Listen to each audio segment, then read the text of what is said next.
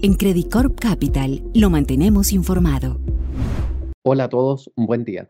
Durante la semana pasada, el mercado continuó monitoreando muy de cerca la evolución del conflicto geopolítico. Las bolsas a nivel global estuvieron relativamente planas respecto a la semana previa, en particular en Estados Unidos y Europa. El dólar a nivel global nuevamente se fortaleció, los precios de los combustibles continuaron aumentando, mientras que los tesoros norteamericanos cayeron hasta casi 20 puntos básicos en algunos tramos de la curva.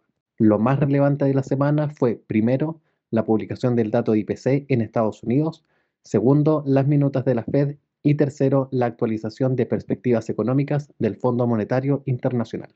Partiendo con Estados Unidos, en septiembre, la inflación fue de 0,4% mensual.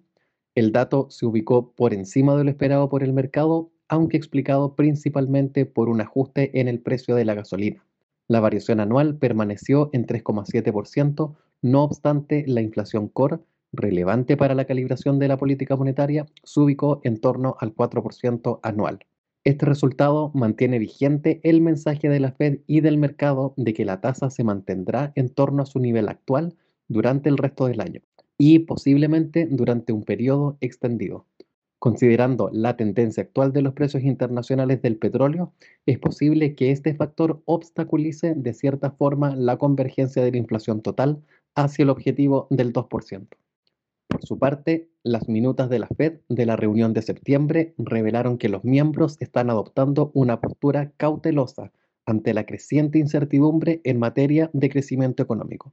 Los riesgos provienen por una parte de los mercados energéticos y de alimentos a nivel global, que amenazan con un repunte de los precios. Por otra parte, el freno en el crecimiento global, datos laborales mixtos y mercados financieros ajustados podrían obstaculizar el crecimiento en Estados Unidos. La mayoría de los miembros considera que el crecimiento económico a mediano plazo es incierto, lo que respalda la necesidad de proceder con precaución antes de considerar un aumento en la tasa de interés. Además, se resaltó que los recientes avances en los rendimientos de los bonos del Tesoro podrían desempeñar un papel en la desaceleración de la economía y la inflación, sin requerir nuevas acciones por parte de la Fed. La discusión también se enfocó en la duración de una política restrictiva en lugar de cuánto incrementar la tasa de interés. Por ahora, la mayoría parece coincidir en que la política monetaria debe mantenerse restrictiva hasta que se confirme que la inflación está avanzando de manera sostenible hacia su objetivo del 2%. En tanto, en Asia, según información de fuentes locales, las autoridades chinas están evaluando la posibilidad de aumentar su déficit presupuestario con el objetivo de alcanzar la meta oficial de crecimiento económico del 5% este año. Actualmente se debate la emisión de alrededor de 137 mil millones de dólares en deuda soberana adicional por parte del gobierno central, destinada a proyectos de infraestructura y conservación del agua. Este planteamiento podría superar el límite de déficit del 3% del PIB establecido a principios de este año.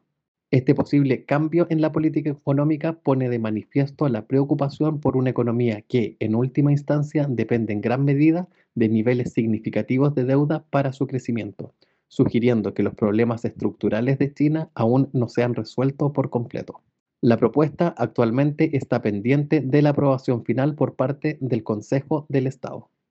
Por otra parte, en su última actualización de perspectivas económicas, el Fondo Monetario Internacional anticipa un aterrizaje suave de la economía global, pero alerta sobre riesgos financieros y geopolíticos. De esta manera, proyecta que la economía mundial crecerá en torno al 3% tanto este año como el próximo, con revisiones marginales respecto al informe previo. El fondo considera que estas proyecciones se alinean cada vez más con un escenario de aterrizaje suave, en el que la inflación disminuye sin una caída significativa en la actividad económica. La inclinación del fondo por mantener sus expectativas de crecimiento parece basarse en la percepción de que los riesgos globales para el crecimiento han disminuido desde su informe previo, a pesar de la reciente volatilidad en los mercados. De todas formas, el FMI ha señalado riesgos a la baja en sus previsiones, producto de, primero, la posible profundización de la crisis inmobiliaria en China, Segundo, la volatilidad en los precios de los commodities. Tercero, la persistencia de la inflación, tanto total como core. Y por último, un panorama fiscal menos sólido. El fondo en este informe no modifica sustancialmente sus estimaciones para la economía global, partiendo de la premisa de que los mercados laborales han demostrado ser resilientes, especialmente en las economías avanzadas. Finalmente, para esta semana los datos claves son el día martes, ventas del retail en Estados Unidos, el día miércoles, PIB del tercer trimestre en China e inflación en Reino Unido. Eso es todo por mi parte y que tengan una excelente semana.